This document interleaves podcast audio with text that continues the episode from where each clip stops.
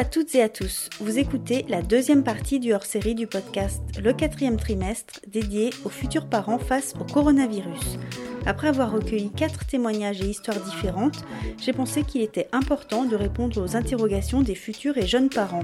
Aussi, j'ai fait appel à Pierre-Antoine Mijon, qui est sage-femme libérale, pour nous apporter quelques éclairages. Notez que l'interview a été enregistrée le vendredi 27 mars.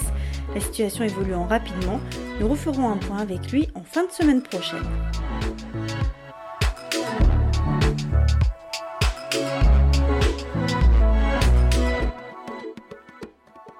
Pierre-Antoine Mijon, je suis sage-femme libérale, je fais quasiment plus qu'exclusivement de l'échographie obstétricale euh, et gynécologique. Mhm. Euh, j'ai des fonctions nationales puisque je suis vice-président de la communication du Collège national des sages-femmes de France. Et euh, je coordonne, coordonne, également la cellule de crise d'un sage-femme et Covid-19 qui regroupe les différentes instances avec trois autres personnes. Voilà.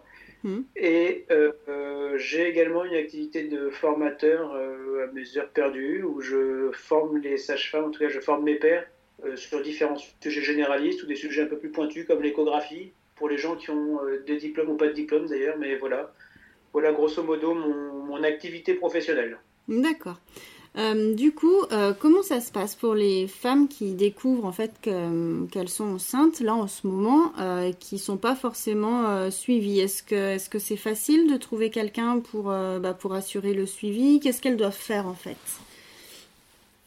Alors, c'est vrai que peut-être que la situation est un tout petit peu différente du fait justement de cette pandémie Covid-19, mais les réseaux sont toujours les mêmes, c'est-à-dire que elles doivent se rapprocher de leur sage-femme, éventuellement qui faisait le suivi gynécologique, de leur médecin éventuellement généraliste.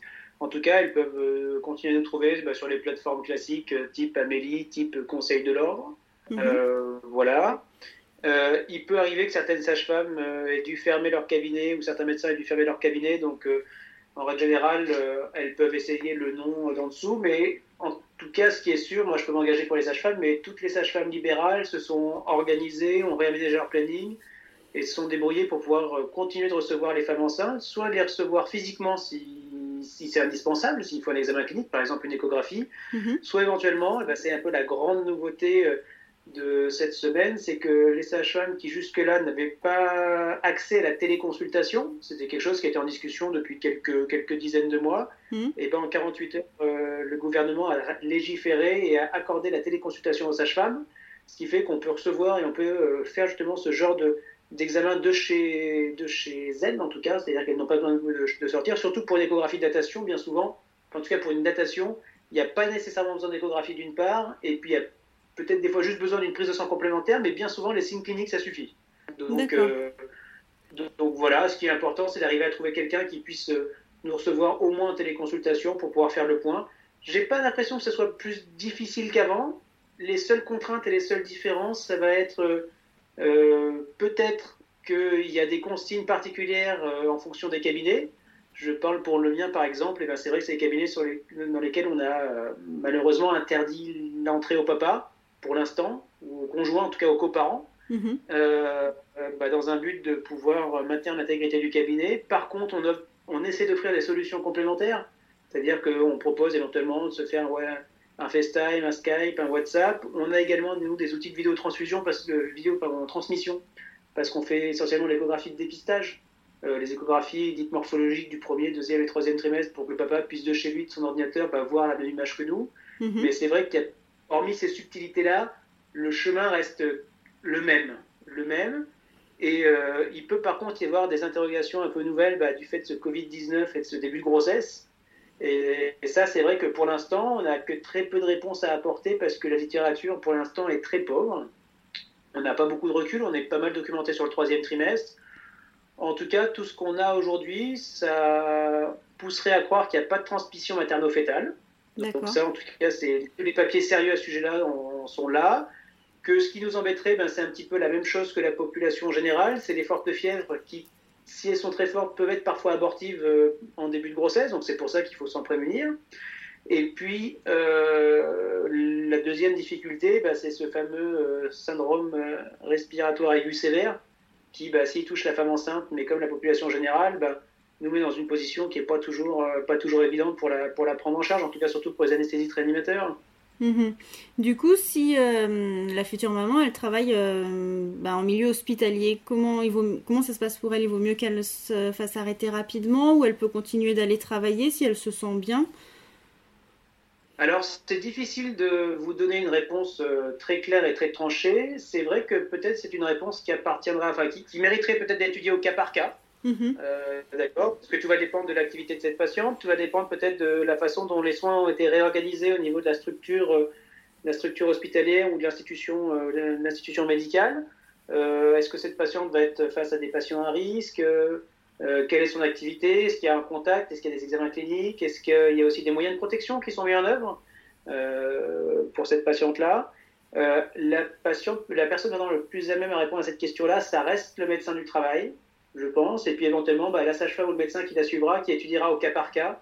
En tout cas, on ne peut pas dire qu'il faut que toutes les femmes enceintes s'arrêtent de travailler. Ça serait, en tout cas dans le milieu médical, mhm. euh, ça paraît difficile et ça mérite vraiment d'être étudié au cas par cas, sachant qu'on fera toujours prévaloir le principe de précaution.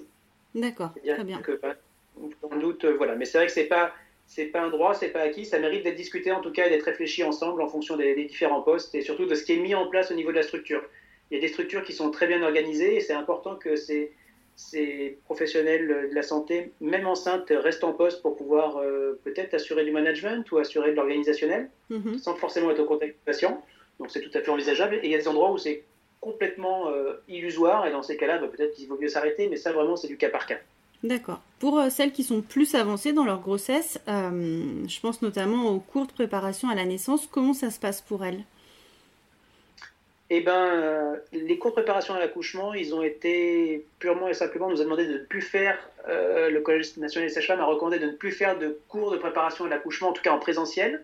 Mhm. Par contre, les sages-femmes ont été extraordinaires puisqu'en 15 jours, elles ont réussi à se réorganiser et à proposer des choses, euh, des choses relativement nouvelles, en tout cas pour elles. Mhm. C'est-à-dire qu'on est capable de faire euh, l'équivalent de webinaire et des sessions de préparation à l'accouchement en ligne. Alors, euh, c'est des choses qui sont encouragées. Alors, je sais qu'il y a des vidéos qui existent, qui tournent, mais c'est un petit peu comme tout. Ça ne remplacera pas l'échange. Donc, c'est vrai que ce qui est plutôt pas mal, c'est que, euh, certes, s'il y a des vidéos qui existent, bah, ça permet de se documenter un peu, mais c'est toujours bien d'avoir ce lien, ce contact avec les sages-femmes, et surtout les sages-femmes proches du terrain, proches des maternités, qui en plus connaissent les dernières informations et savent ce qui éventuellement se passe au jour le jour dans les maternités? Est-ce que les papas sont acceptés? Est-ce qu'ils sont acceptés également ensuite de couches? Qu'est-ce qui a changé? Qu'est-ce qui n'a pas changé? Hmm. Donc les cours de préparation à la naissance, encore, encore plus dans une période anxiogène comme celle qu'on traverse aujourd'hui, je pense que c'est indispensable. Par contre, si ça a été repensé, ça va être sous des formes différentes. Euh, ça va être avec, euh, oui, je vous dis, soit des cours en ligne, soit peut-être euh, des bases de PowerPoint ou de PDF qui auraient été envoyées au préalable pour que les, les, les patientes et les couples puissent euh, ben, se documenter un peu et puis après se connecter ensemble et discuter. Euh, voilà, il y a plein de solutions qui sont, qui sont trouvées en tout cas. Euh, et ben, les sages-femmes ont en tout cas tout fait pour maintenir justement ça, surtout que vraiment, encore une fois, j'insiste là-dessus, cette période qui est extrêmement autogène, qui est inédite en France, et eh ben, elle mérite quand même qu'on prenne ce temps-là, ce temps pour se pencher justement sur ce qui va se passer, bien construire et bien laisser le, terrain à en tout cas bien construire la chose d'un point de vue physique et psychique. Mhm. Donc euh, euh, c'est important parce qu'on ne travaille pas que pour l'accouchement en fait. C'est vraiment des cours de, de, préparation à la naissance, à la, la parentalité. Donc il y a bien la naissance, mais il y a surtout la notion de parentalité qui est essentielle. Ce qui se passe après. quand on se construit... Pardon, excusez-moi Ce qui se passe après Oui, ce qui se passe après, c'est-à-dire mhm. qu'aujourd'hui, ça fait plusieurs, euh, plusieurs mois, plusieurs dizaines de mois que le gouvernement, les différentes instances, les, euh, les conseils scientifiques euh, tournent autour de cette question des 1000 jours. On se dit que dans les 1000 premiers jours, il y a énormément de choses qui se jouent. Et à plus forte raison, dans une période de, guerre, comme l'a dit notre président de la République, euh, comme celle-ci, ben, il va être important de, faire en sorte de ne pas laisser de, pas laisser de traumatisme, peut-être de, pouvoir aider à la réalisation de certains d'eux, parce qu'il y a certains projets de la naissance qui vont pas pouvoir peut-être être menés comme les patients l'auraient souhaité, et puis comme les, les professionnels aussi l'auraient souhaité. Donc c'est important qu'on travaille vraiment main dans la main, la patience sage-femme, pour pouvoir euh, vraiment euh, accompagner au mieux euh, ces patients, parce que bah, malheureusement, on ne va pas attendre la fin de la crise et la fin du confinement pour mettre en route des grossesses, les mener à terme. Donc c'est oui, c'est essentiel. Oui. Dans les maternités, on entend un peu tout. Il y en a certains endroits, les papas seront acceptés pendant l'accouchement, d'autres non. Euh, comment s'y retrouver un petit peu dans, tout, euh, toute cette masse d'informations? Qu'est-ce qui est vrai? Alors, ce qui est vrai, c'est que les choses changent très vite et du tout au tout en fonction de l'avancée de, de cette épidémie. Ça, c'est voilà, des choses qui peuvent se passer à certains endroits ne sont pas forcément réfutés. Donc, il y a vraiment une hétérogénéité en tout cas sur le territoire. Donc c'est vrai que c'est très difficile de vous apporter une réponse, euh, une réponse claire là-dessus.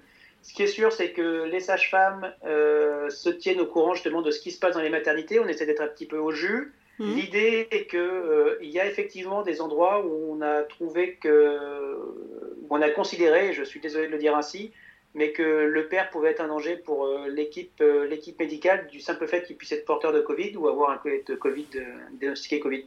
Mmh. Donc c'est vrai qu'ils sont invités à ne pas participer. Je sais qu'il y a un énorme effort qui est fait au sein des maternités pour pouvoir maintenir la place du papa, au moins en salle d'accouchement, idéalement en suite de couche, avec des solutions locales qui sont trouvées, qui sont discutées. Euh, il y a certaines maternités qui sont organisées, par exemple, euh, du côté de Montreuil, me semble-t-il, où euh, bah, il y a une maternité qui a été dédiée Covid, et on sait que tous les patients qui sont étiquetés Covid iront accoucher là-bas, ce qui permet de libérer d'autres places non Covid ailleurs. Donc il y a des, systèmes qui sont trouvés en fonction des, territoires. D'accord mhm. Et puis il y a également des solutions qui sont apportées au sein même des maternités où on propose, on laisse des choix euh, aux papas et on leur dit par exemple que bah, s'ils souhaitent accompagner leur épouse, ils vont rester avec elle euh, bah, du début à la fin. C'est-à-dire que s'ils souhaitent rester en salle d'accouchement ensuite de couche, on les confinera tous les deux et demi au début, puis tous les trois ensuite, même ensuite de couche, mhm. jusqu'à la sortie. C'est-à-dire que le père rentrera en même temps que la mère et sortira en même temps que la mère. C'est des choses qui sont relativement inédites mais qui voilà, sont mises à disposition. En tout cas, on peut, on peut plus être sur les schémas traditionnels là, du fait de l'avancée de cette épidémie. Est-ce qu'il y a des chances aussi, enfin des chances non, des risques, enfin je sais pas comment le dire, des chances ou des risques, que la maman elle sorte euh, plus rapidement de la maternité? Alors, ça va dépendre vraiment des organisations locales. C'est vrai que le but est peut-être que toutes les patientes à bas risque et que tous les enfants en bonne santé ne traînent pas trop à l'hôpital. Pas le temps pour faire de la place pour les suivants, mais peut-être pour limiter le risque de transmission. Mhm. Euh, ça, c'est d'autant plus facilement rendu possible que c'est un travail qui a déjà été initié avant même l'épidémie. Il y avait des sorties Prado. Mhm. Euh, peut-être qu'on va avancer encore de quelques heures ces, sorties-là. En tout cas, il n'y a rien d'acquis. Enfin, en tout cas, c'est pas partout pareil. Donc là, encore une fois, il va falloir s'adapter en fonction des maternités. C'est là que rentre en jeu bah, tout le boulot des sages-femmes libérales qui font du Prado, mhm. puisque c'est ces sages-femmes-là qui vont pouvoir se rendre au domicile de la patiente, les recevoir en cabinet, dans les premières heures, premiers jours de vie de cet enfant, s'assurer que ce gamin prenne bien du poids, que pour celles qui auraient choisi de, de éventuellement donner le sein et avoir un allaitement maternel, bah, puisqu'on puisse mettre en place correctement cet allaitement maternel. Donc en tout cas, toutes ces choses qui existaient ont été renforcées, ont été encouragées, et euh, peut-être qu'on sortira un tout petit peu plus tôt. En tout cas, nous, sur la région jeunesse, ce n'est pas le cas pour l'instant. Je sais qu'il y a mhm. des endroits où ça commence à être fait, et c'est vraiment fait en coordination, euh, vraiment avec un lien ville-hôpital très fort. Et euh, encore une fois, ce Prado qui était déjà existant avant, qu'on défendait euh, beaucoup, et eh ben, c'est là qu'on en voit toute l'utilité. Du coup, les sages-femmes pourront quand même se rendre au domicile euh, des, parents. Alors, il y a aujourd'hui des recommandations qui sont claires. qui sont claires. On a une grosse problématique d'approvisionnement matériel, donc on n'est pas tous égaux sur le territoire. Ça, mm. c'est le premier point. Encore une fois, ça doit être discuté au cas par cas. Il y a peut-être des fois où ça sera plus simple pour le, le parent, le, couple en tout cas, de se rendre au cabinet de sage-femme euh, avec l'enfant bah, pour éviter de déplacer du matériel, pour éviter de, euh, de euh, peut-être à la sage-femme de rentrer dans un foyer où il y aurait un Covid plus. Et à l'inverse, ça sera peut-être des fois plus judicieux que ce soit la sage-femme qui se rende sur place pour éviter à la patiente de prendre les transports en commun, éventuellement de devoir faire deux changements avant d'arriver au cabinet. En tout cas, encore une fois, on va s'adapter et on va essayer de gérer les choses au, cas par cas en essayant de combiner à la fois les rendez-vous physiques qui sont des fois indispensables parce qu'il faut se voir quand même. Mm. Et euh, c'est vrai qu'il y a une période, de, en tout cas une période où on nous demande de ne pas être trop proches les uns des autres, et ben c'est extrêmement difficile pour les sages-femmes qui ont toujours été proches des mamans, proches des bébés, proches des couples, mm. euh, physiquement. C'est-à-dire que on est là vraiment pour accompagner. Donc ce travail il continue d'être fait et c'est un bon, euh, un bon mix avec également cette fameuse téléconsultation là, qui a été ouverte et qui permet aussi de pouvoir répondre à des angoisses euh, des angoisses transitoires, peut-être des questions simples qui ne méritent pas forcément un examen clinique, ou en tout cas d'être proche. Donc il faut arriver, voilà, encore une fois, ça va être de l'expertise de la, de la sage-femme, d'arriver à, jauger de est-ce qu'il faut qu'on se voit en vrai, est-ce qu'il faut qu'on puisse effectivement euh, se voir en vrai pour peser le gamin Est-ce qu'il faut, on peut se contenter de se passer un coup de téléphone ou de se voir en visioconférence? On va, on va essayer de tout s'adapter. Mais je pense qu'entre la bonne volonté des mamans et puis euh, vraiment la surmotivation des sages-femmes à vraiment accompagner les patientes dans cette période très difficile, euh, il n'y a que des solutions qui vont être trouvées. En tout cas, on devrait laisser personne sur le carreau. Hmm. Euh, du coup, est-ce que vous l'avez dit, hein, la situation elle est, assez anxiogène et elle est inédite aussi. Est-ce qu'il y a des risques euh, pour les jeunes mamans euh, qui est plus de, dépression ou que ce soit plus difficile à gérer au niveau émotionnel?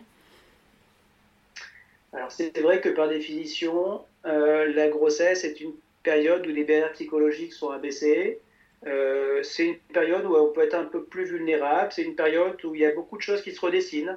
Euh, donc euh, c'est vrai que c'est une période où quand il y a des grands changements ou des grands événements comme celui qu'on est en train de vivre, ben, ça peut avoir une répercussion. La grande difficulté, c'est qu'on ne sait pas dans quelle mesure et euh, pour qui ça peut avoir des grandes répercussions. Donc ça va être très important de pouvoir surveiller de près un petit peu toutes ces mamans, tous ces bébés, puis également tous ces conjoints, tous ces coparents. Parce que, je veux dire, on est, c'est la construction d'une famille là dont on parle, donc ça va être essentiel. Donc c'est difficile en tout cas d'avoir un, une vision claire aujourd'hui de tous les séquelles et de toutes les conséquences qu'on va pouvoir euh, observer la suite à cet épisode, euh, cet épisode inédit.